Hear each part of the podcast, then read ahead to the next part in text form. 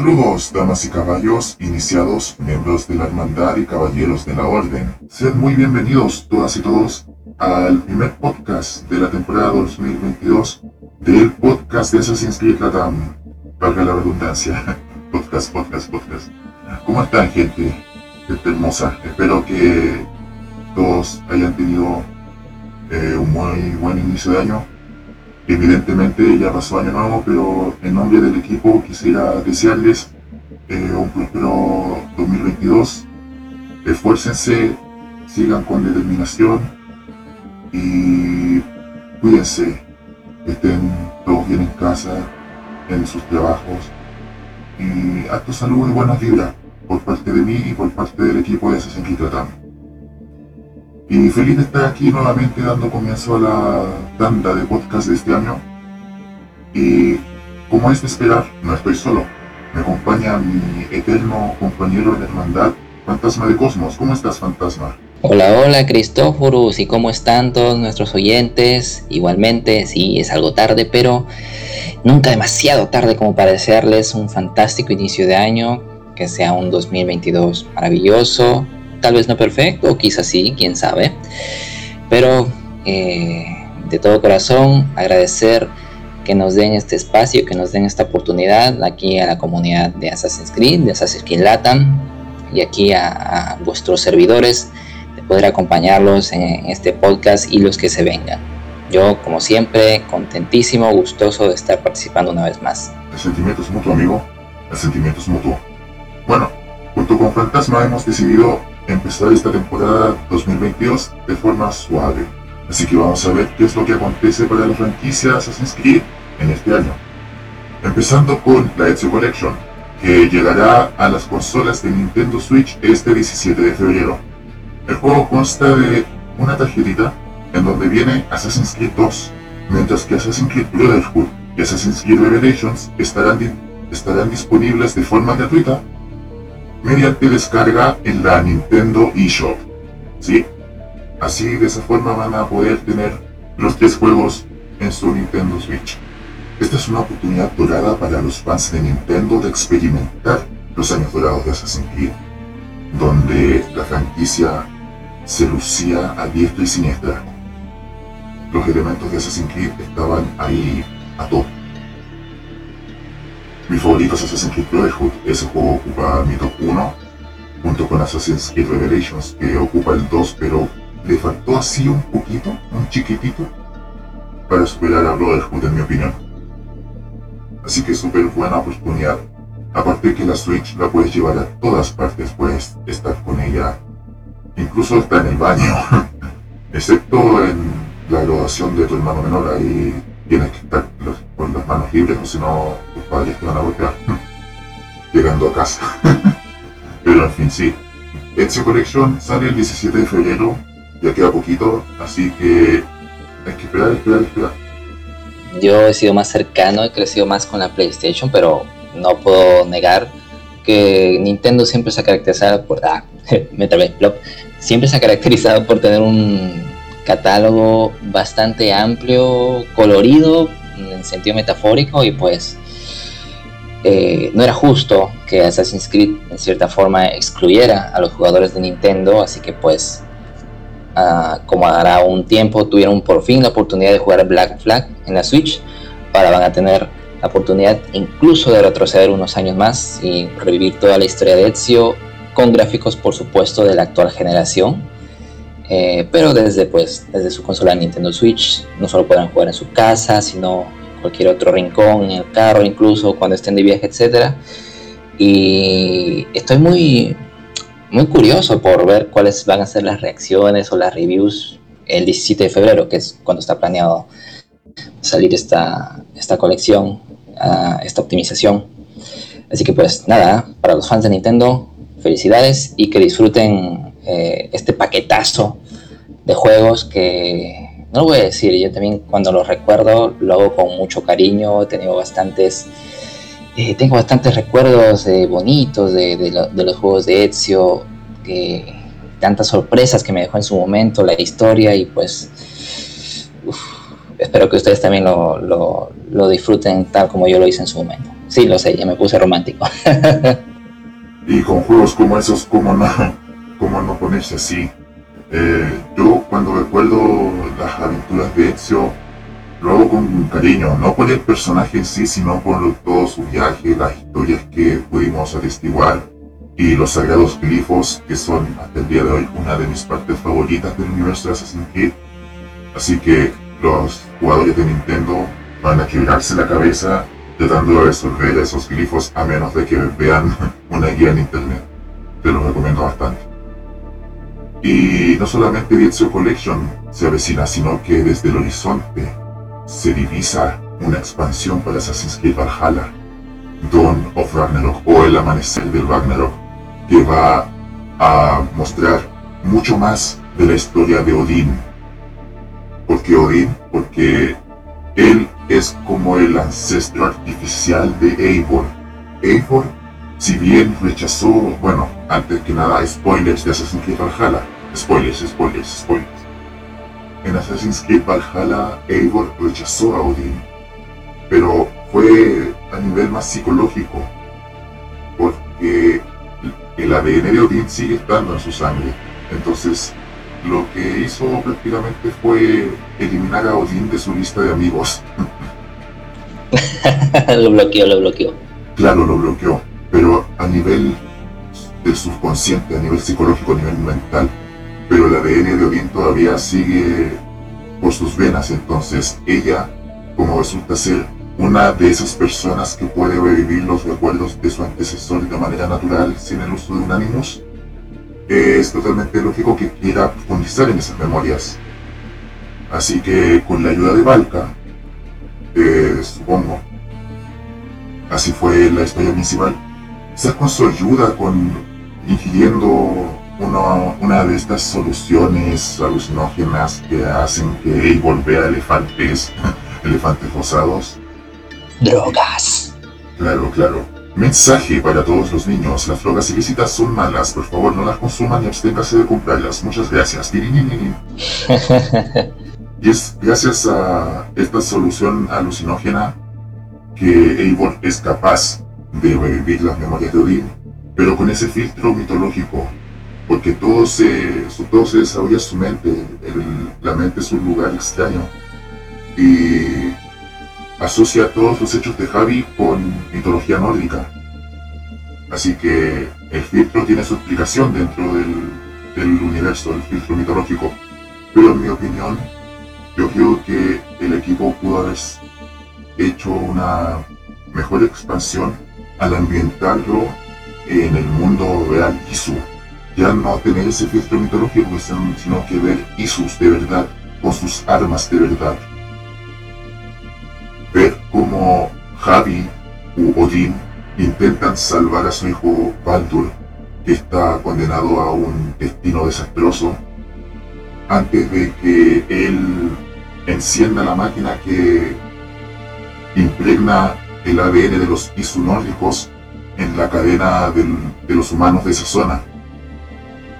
Porque la expansión pasa días o semanas antes de que Odín impregne su ADN y el de los, sus otros compañeros en esos fetos humanos que vemos en la cinemática. ¿Qué opinas tú, Fantasma? Que, ¿Cuál es tu postura ante Dawn of Ragnarok? Pues no mucho que decir en realidad. Para los amantes de la mitología, para los que se quedaron con ganas de saber más de los Isu, así como tuvieron en su momento este DLC triple, por así decirlo, de Odyssey, que fue el destino de la Atlántida, ahora tienen eh, Dawn of Ragnarok o el amanecer de Ragnarok en español, que básicamente es la inauguración o es como se va a empezar este año 2 de Valhalla. Eh, y pues ha sido descrito por la propia desarrolladora como la expansión más ambiciosa hasta el momento, así que eh, hay bastantes expectativas, eh, es, una expansión de la que se espera bastante, que, que aparentemente promete, promete una experiencia distinta dentro de lo vasta que es la experiencia de jugar Assassin's Creed Valhalla, jugar en los propios zapatos de Odín, así que pues va a estar muy interesante.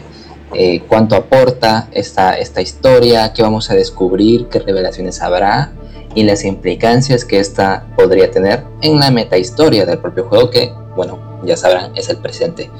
Tal vez hay gente que nos escucha que no ha terminado todavía al 100% Valhalla, así que pues no los spoileo más. Pero ya, ya no se olviden, 10 de marzo llega Dawn of Ragnarok, así que prepárense y cuídense de los spoilers en adelante. Y unos 6 días después de que haya salido Dawn of Ragnarok, va a venir su cómic precuela, Assassin's Creed Valhalla Golden Myths, o Mitos Olvidados, que nos narrará probablemente desde el punto de vista de Javi, porque el cómic sigue el estilo artístico mitológico del juego cómo se encamina a esta aventura para salvar el reino de Svartalheim de la violencia de aquellos que vienen de Muspelheim, de los gigantes de fuego, y de la tiranía de los de Jotunheim, los Jotun, los gigantes de hielo. Así que estar pendientes a ese cómic y para aquellos que quieran un formato físico, nada le ganará al papel. Eh, habrá una edición de tapadura que saldrá a mediados de septiembre, si mal no estoy. Esta es la segunda eh, trilogía, por así decirlo, trilogía precuela que lanza Dark Horse Comics. La primera fue Canción de Gloria o Song of Glory, que igualmente sirvió como precuela para Valhalla, para el juego principal. Salió el año pasado igualmente, dividido en tres números mensuales eh, y que para la gente de Iberoamérica o para nuestros oyentes hispanohablantes y que están interesados también en Transmedia se preguntarán, ¿y en qué momento va a llegar? Lamentablemente aún no hay fecha de lanzamiento para la versión español, pero de que va a llegar, va a llegar probablemente también de la mano de Panini Comics, que es la editorial que trajo la traducción de Song of Glory y que le trajo directamente en formato de tapadura, es decir, en compilación de tapadura. Esperemos que sea igual y esperemos que por favor no se demore demasiado en salir, porque bueno, es una precuela, así que en teoría deberíamos saberlo antes de jugar el DLC. Ya ambientada en unos años después de lo que sucedió en, en la historia principal de Valhalla, está Assassin's Creed Valhalla Sword of the White Horse, Espada del Caballo Blanco. Se sitúa en el 878 y tiene de protagonista a una guerrera bruja celta llamada Niam, que descubre que una sociedad secreta llamada Los Ocultos, que saben de quién se trata, está buscando construir una nueva base de operaciones en Lunden, así se llamaba Londres anteriormente. Y como ella era celta, los vikingos la sacaron de, de sus tierras mataron a todos sus seres queridos, pero ella busca proteger a su pueblo. Entonces conoce a esta hermandad y comienza a hacer investigaciones para saber si ellos están con ella o en su contra. Y en este viaje se da cuenta que fueron los ocultos, o bueno, estoy explicando, fueron los ocultos que robaron una un objeto sagrado demasiado importante para su gente, que es la espada Excalibur. Ella cree que fueron los ocultos, pero la verdad fue Eivor. ¿Será que Eivor le dio la espada a los ocultos pensando que ellos podían darle mejor cuidado? Porque al ser una espada muy poderosa, Eivor pensó que no, no valdría la pena llevarla a diestra y siniestra por todas partes y decidió confiársela a los ocultos porque ella fue quien descubrió eh, Excalibur. Esto no necesariamente es un retcon o un error de consistencia en, el propio universo del juego, sino que es un detonante para la, el conflicto que se nos presenta en la novela. También destacar que el título no es una casualidad, ya que los caballos blancos de la mitología céltica eh, representan la pureza y la espiritualidad, junto con elementos como la luz, el poder, la libertad, Eren ha entrado en el chat, eh, la riqueza y si no mal estoy, la bondad también. Así que Sword of the White Horse es como decir la espada de los dioses. Los dioses celtas también solían presentarse ante los humanos por la forma de caballos blancos. Y no solo eso, también el nombre de la protagonista tiene su razón de ser, ya que Niam es el nombre de una mujer divina de pelos dorados que administraba los dominios de No.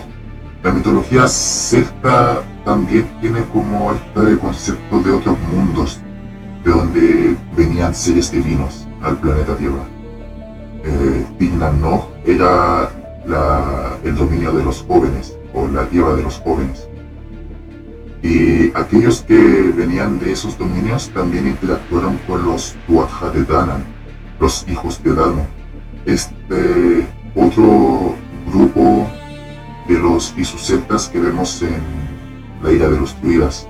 No los vemos como tal, pero hay pistas en la expansión que nos deja claro que los hijos de Danan eh, no, lo, no confundir con los enemigos de esa expansión. Esos son otros hijos de Dano.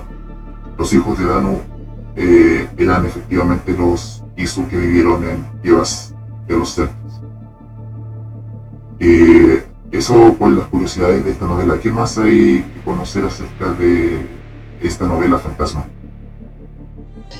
La autora Elsa Schuneson confirmó ya en, una transmisión de hace unos meses que en esta novela van a aparecer personajes del juego como Valka y Ethan. Así es, Ethan, el asesino favorito de todos. Así que si quieres saber qué pasa con Excalibur, qué va a hacer Ethan esta vez que está planeando después de estar todo el tiempo leyendo sus pergaminos, pues ahí tienes la novela Sword of the White Horse, programada para abril. Así que para todos aquellos fanáticos de la mitología celta, eh, si quieren saber cómo decantará este conflicto, en qué terminará, bueno, ahí tienen Sword de White Horse, junto con Haitham.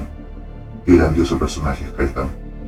Ahora entiendo por qué Haitham Kenway se quedó con los templarios.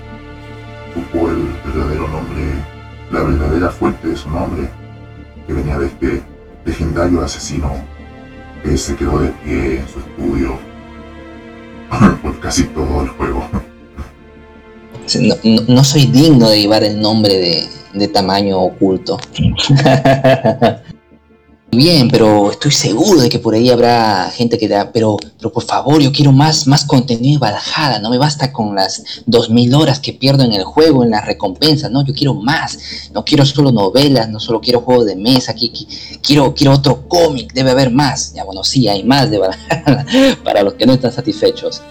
Y es que quienes estén atentos por ahí a, Twitter sobre todo, recordarán que en noviembre del 2020, se publicó un webcómic hecho por Glenad Editions, una editorial de origen francés, eh, donde se mostraba una aventura en la que Eivor saqueaba cierto, eh, ¿cómo explicar? Cierto monasterio con el único objetivo de secuestrar a un monje copista llamado Edward. Bueno, esta historia va a tener una continuación y, esto da como resultado a la novela gráfica que se va a titular simplemente Assassin's Creed Valhalla, y está programada para el 16 de marzo. En resumen, eh, la historia nos muestra justamente al monje Edward, que tiene cierto, cierto problema familiar, y es que su hermano Egbe se suicidó de manera misteriosa, y la única pista que dejó fueron unos pergaminos con lenguaje hermético. Mmm, fanáticos del lore, lenguaje hermético. Bueno, nadie le da respuestas excepto, sí, ahí está, otra vez, para los que querían ver a Hitan otra vez, sí, Hitan acá también va a aparecer. Hitan ha estado investigando estos símbolos herméticos que aparentemente eh, indican la presencia de un culto pagano en la zona. La aventura va a llevar a nuestro monje Edward y un vikingo aspirante oculto llamado Nils hasta las tierras de Escocia. Sí, Escocia, que fue explorada hace un tiempo con el crossover de Odyssey y Valhalla, pues vamos a volver en esta historia, esta Escocia, donde nuestro dúo va a investigar de qué va eh, este extraño culto hermético, qué es lo que provocó que el hermano Egbert se suicidara y cuál es este conocimiento prohibido eh, que genera toda la aventura. Y así tenemos esta novela gráfica que va a explorar mucho más el, universo que, que, nos ofrece la Europa de la Edad Media. Vamos a ver ocultos, vamos a ver una trama ahí de ocultismo, de conspiraciones, así que pues pinta interesante. Así que atentos, 16 de marzo sale esta novela gráfica de 88 páginas. La saga de Assassin's Creed ha cosechado una fama tal que esta le ha proporcionado oportunidades para realizar crossovers con otras franquicias famosas y populares, como fue con el caso de Soul Calibur 5, Final Fantasy XV, For Honor, por mencionar algunas. Y claramente esta bacha no terminará, pues para los fanáticos de Free hay muchas sorpresas, ya que se avecina un crossover con Assassin's Creed. Este especial eh, recompensará a todos los que participen en ella con skins para el personaje y para las armas. Entre las skins tenemos al asesino moderno en sus dos variaciones, masculino y femenina. Y también el sagrado traje de Assassin's Creed Brotherhood. Hay quienes piensan que es un traje sobrevalorado pero yo opino todo lo contrario porque ese traje marcó el estándar para los asesinos. Bueno, no fue exactamente ese traje, sino que fue el traje de la, armadura del Tai. Pero con el traje de Brotherhood se estableció un estándar que se volvió a replicar con otras skins de otros protagonistas de esta franquicia. Si comparten mi gusto por el traje de Brotherhood, en Free Fire lo van a poder utilizar. ¿Qué opinas de este crossover fantasma? ¿Cuál, es tu postura?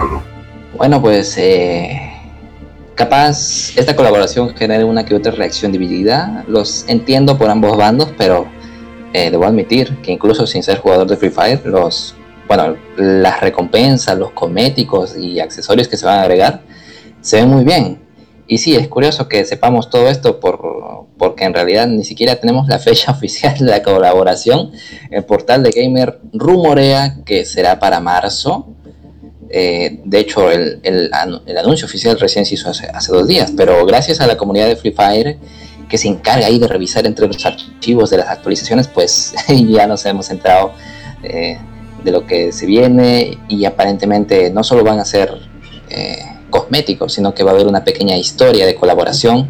Así que pinta bastante interesante, sobre todo justamente para los jugadores de Free Fire que estén interesados en pues, conocer de forma indirecta otras franquicias. Si acá entre nuestros oyentes hay jugadores de Free Fire, pues eh, enhorabuena por ustedes y eh, aprovechen que estamos en redes sociales para compartirnos también sus expectativas y sus experiencias eh, o lo que esperan de esta colaboración y quién sabe también con qué otro juego pueda colaborar a futuro Assassin's Creed.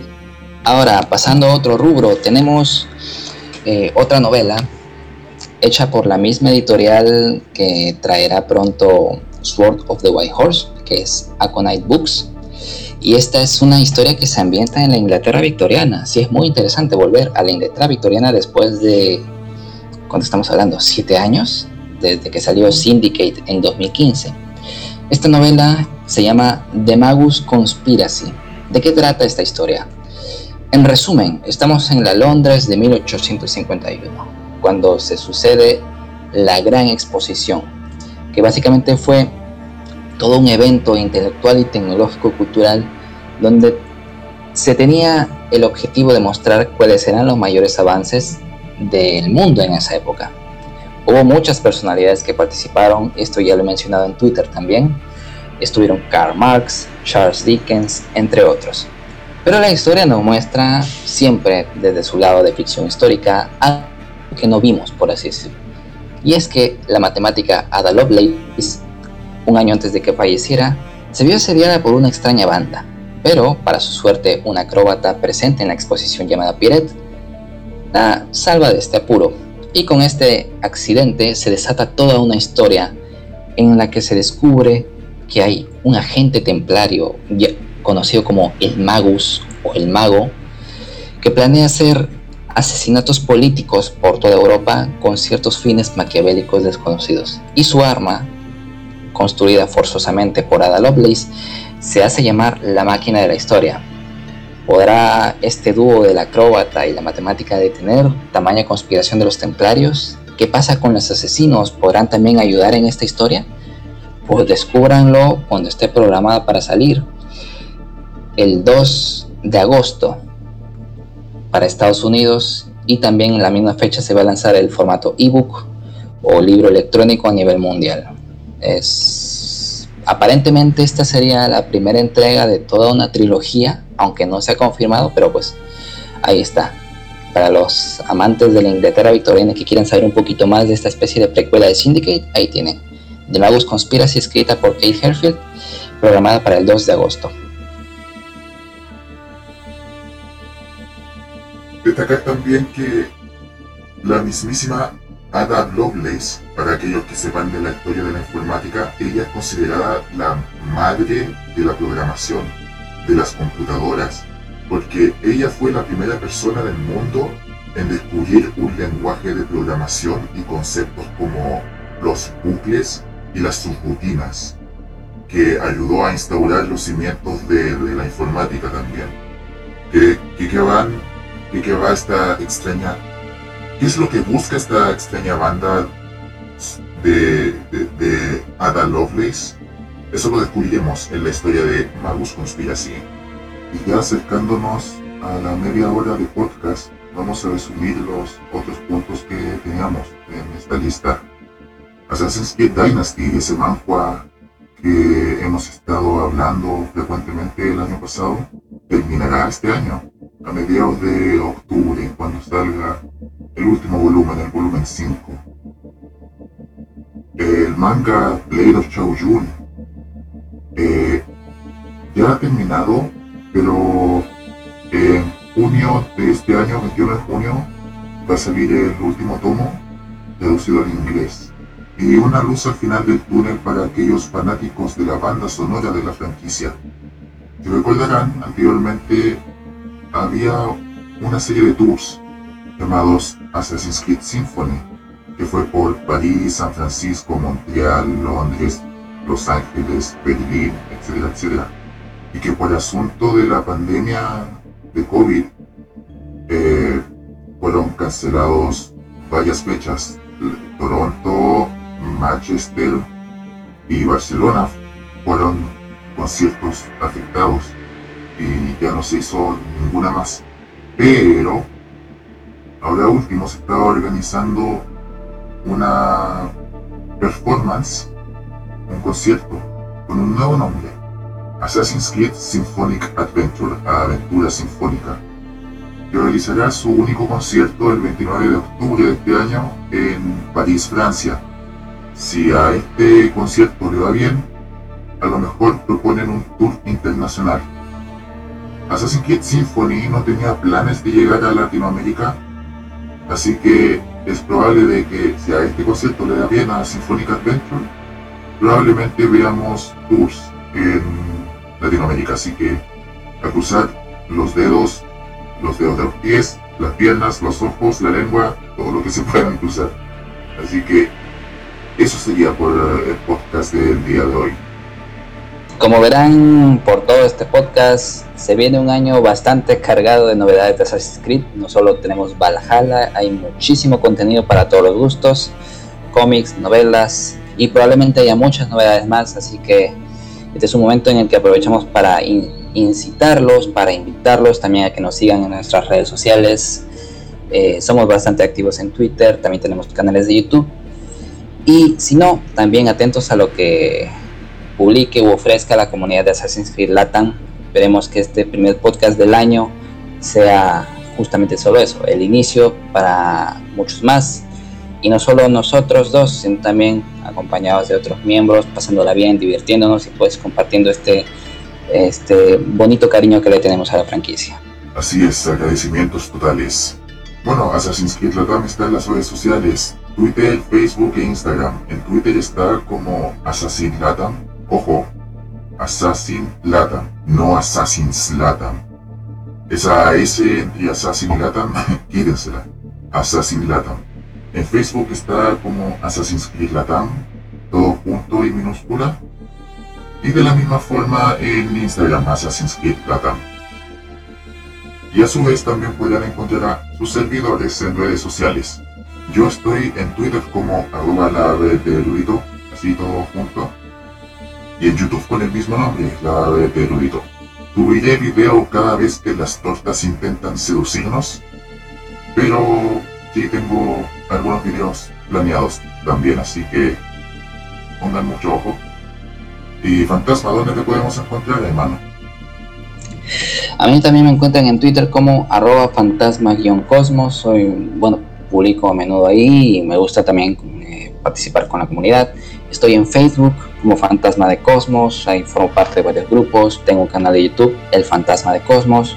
No subo videos tan seguidos, pero para este año prometo ser mucho más activo porque, bueno, hay bastante de qué hablar. Y creo que eso serían todas mis redes sociales, sí. Muy bien. Muchas gracias a todas y todos que han llegado a este punto. Mm, de verdad, muchísimas, muchísimas gracias. Que la paz sea con ustedes y que el Padre del Entendimiento los guíe a todos. Bendiciones.